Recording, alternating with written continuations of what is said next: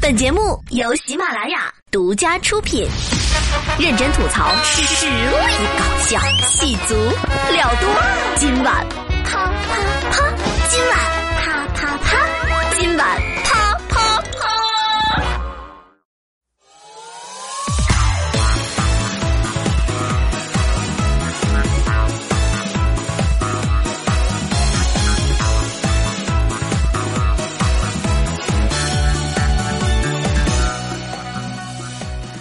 节目前各位亲爱的 ladies and 乡亲们，各位可爱的听众宝宝们，大家周三好，又见面啦！欢迎来到由喜马拉雅独家出品，有十八般武艺，啥啥都不太会，但是永远行走在最新鲜、最潮流、最前沿的喜马拉雅村最欢声的主播小俏妞，为你们带来的今晚啪啪啪。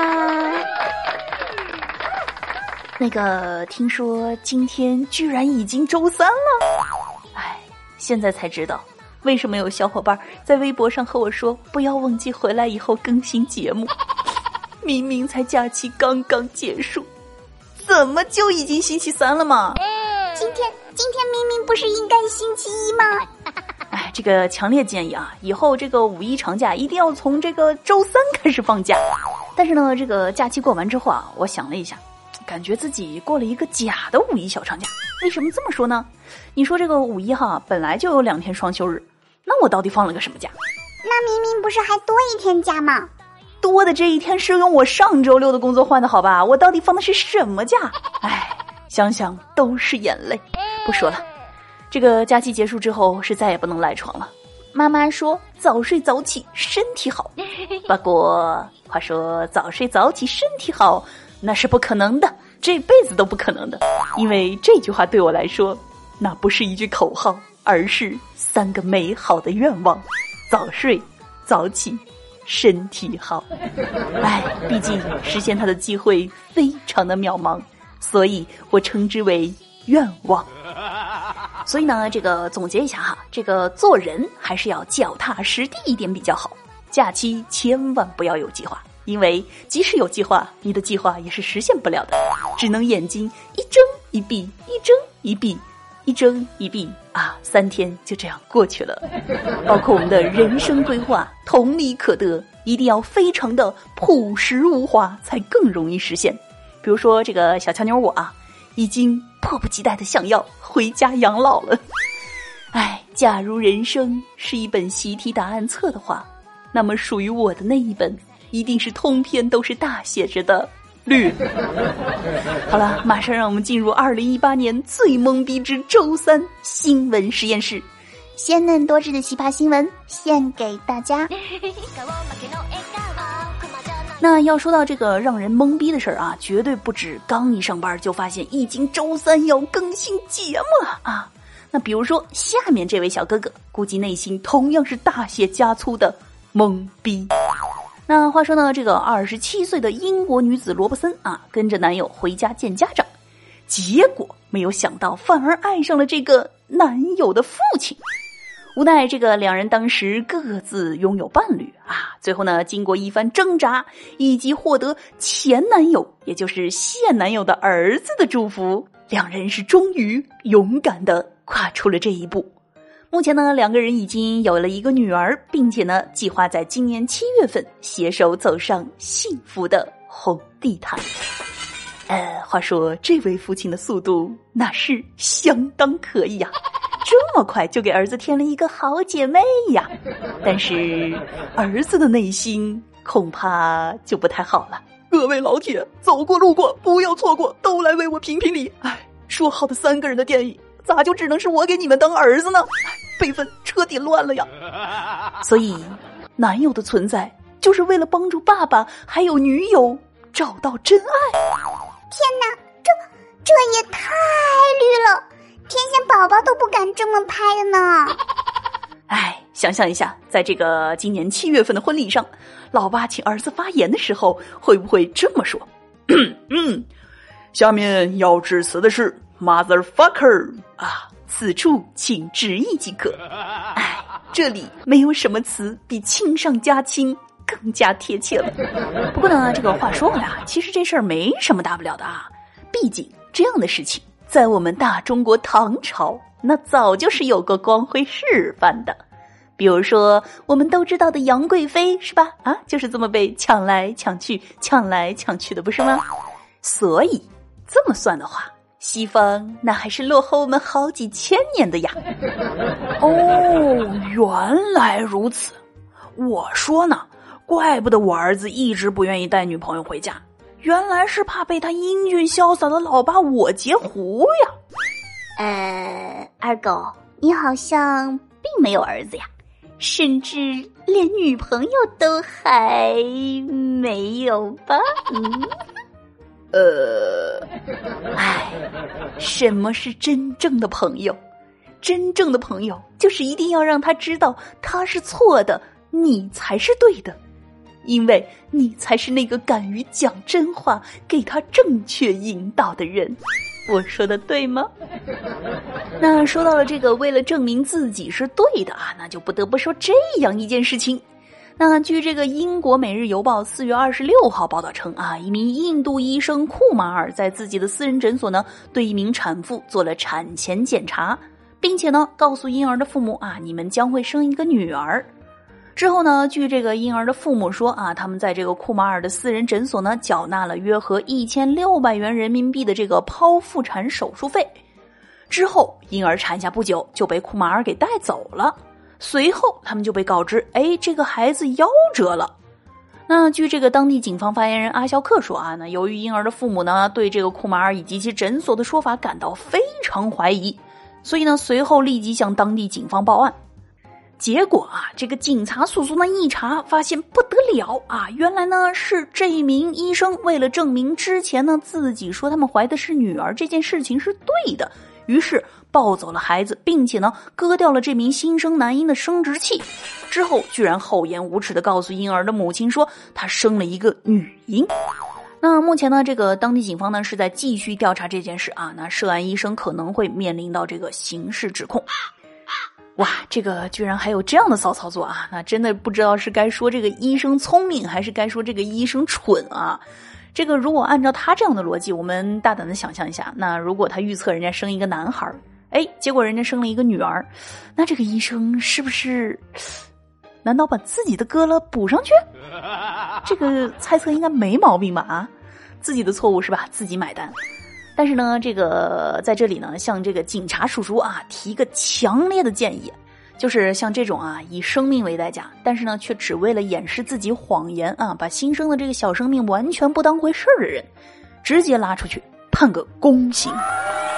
那有人呢是为了这个圆谎啊，毫无职业操守和人性道德，但是有的人呢却是光明正大啊，拿着逝者当幌子出来行骗。哎，一起来了解一下。那这个前几天呢，广西柳州的甘先生啊，在这个行车途中呢，和一辆奔驰车发生了剐蹭。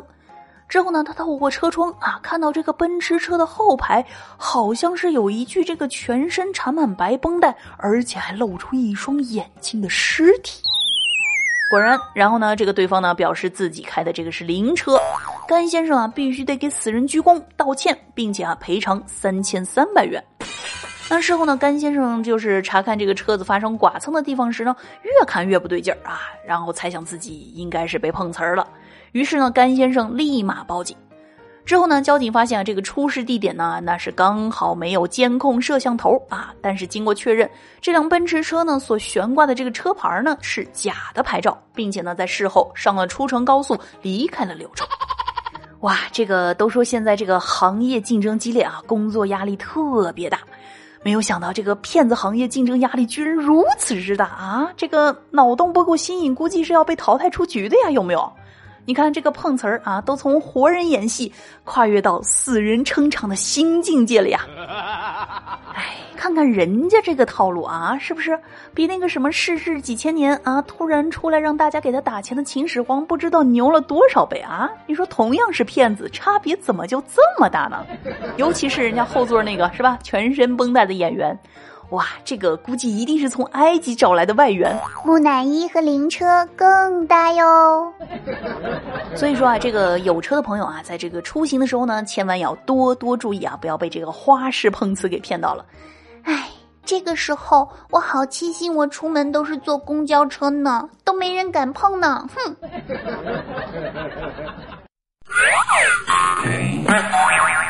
生活虐我千百遍，可我一点儿也不待见。下面呢，让我们进入今天的生活大爆炸环节，给残酷的世界发几条尬死人不偿命的朋友圈。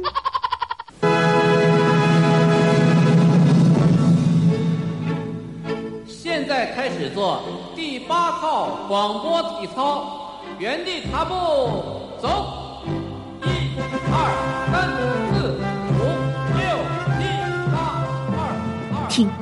这魔性的音乐，这动感的节奏，这熟悉的旋律，是不是让你立刻想在心里喊一句“妈卖批”？那相信这个很多宝宝都觉得啊，这个做广播操啊，那绝对算得上是中国特色。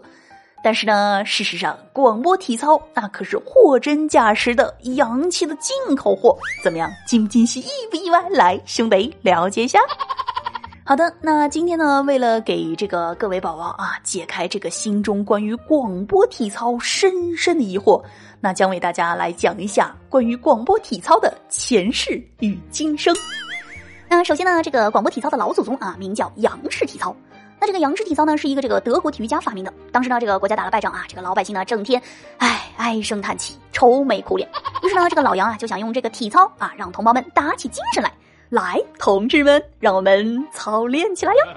但是呢，因为这个当年的这个杨氏体操啊，是由这个军队操练动作改编过来的，所以啊，都是一些砍砍杀杀的动作。以今天的这个科学性来分析呢，对健身其实没啥卵用啊。主要呢，就是这个成百上千的人啊一块做操，以气势吓倒敌人。嚯！然后呢，这套非常非常非常威风的这个杨氏体操啊，就迅速的在这个各国流行开来。但是呢，这个欧洲呢也不是一直在打仗啊，于是呢，在这个和平的岁月里，大家呢就剪掉了这套体操里的砍砍杀杀的部分，加上了真正健身的动作，比如说扩胸运动、伸展运动，然后呢，还用这个音乐代替了这个单调的口令。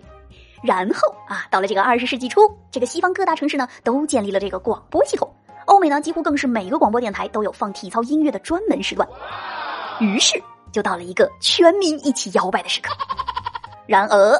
这个广播体操呢，虽然风光无限，但同时长江后浪推前浪，前浪死在沙滩上。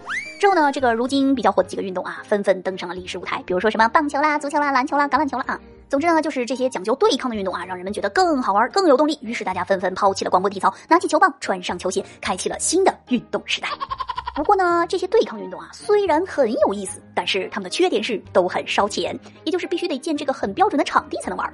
所以呢，这个西方富的国家玩得起，但是囊中羞涩的国家，哎，只能想想就算了。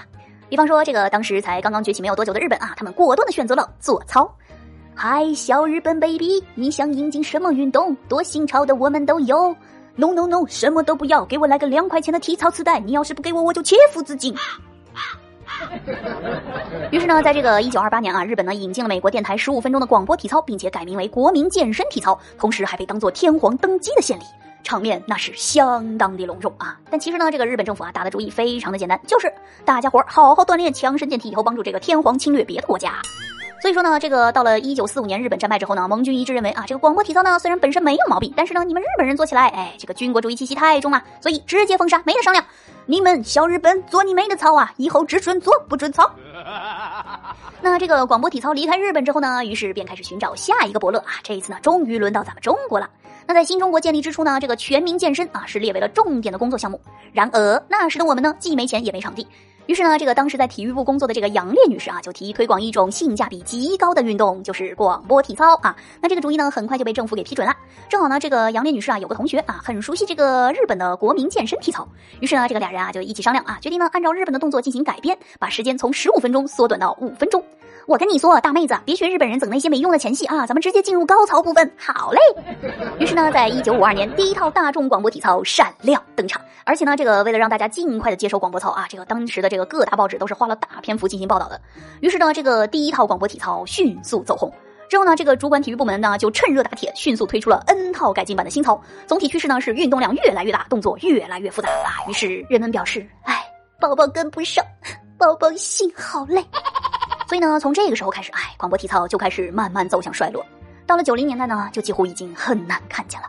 于是呢，为了给这个广播体操啊延年益寿，体育专家们呢做了两件事情啊。第一件呢是推出了第八套大众广播体操，动作呢从复杂改回了简单，可以让更多人适应，哎，也算是回归本心。那第二件呢是从大众广播体操里面单独呢拆分出了学生广播体操，动作呢更适合发育中的宝宝们。于是就有了我们熟悉的那一个个名字：雏鹰起飞，初升的太阳，舞动青春，放飞理想。哎，这位同学。还记得那年春光下的伸展运动吗？要知道，那是我们逝去的青春。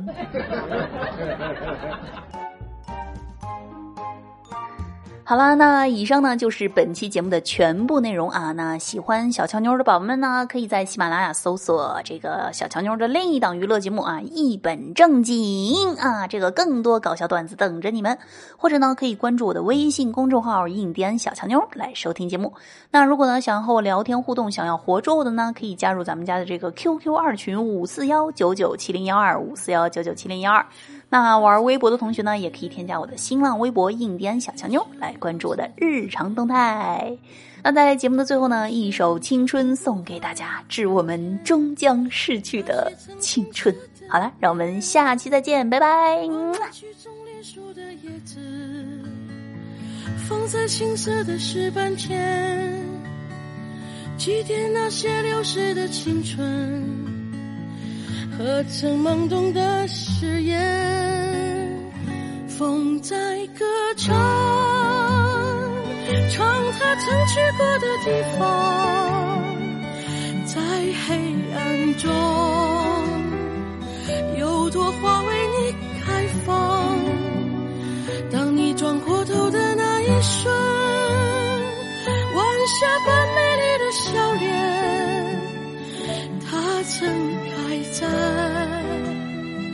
春日里某个季节，也许不会再看见。离别时微黄色的天，有些人注定不会再见。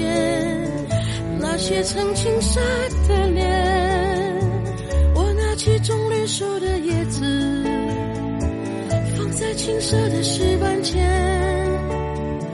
祭奠那些流逝的青春，和曾懵懂的誓言？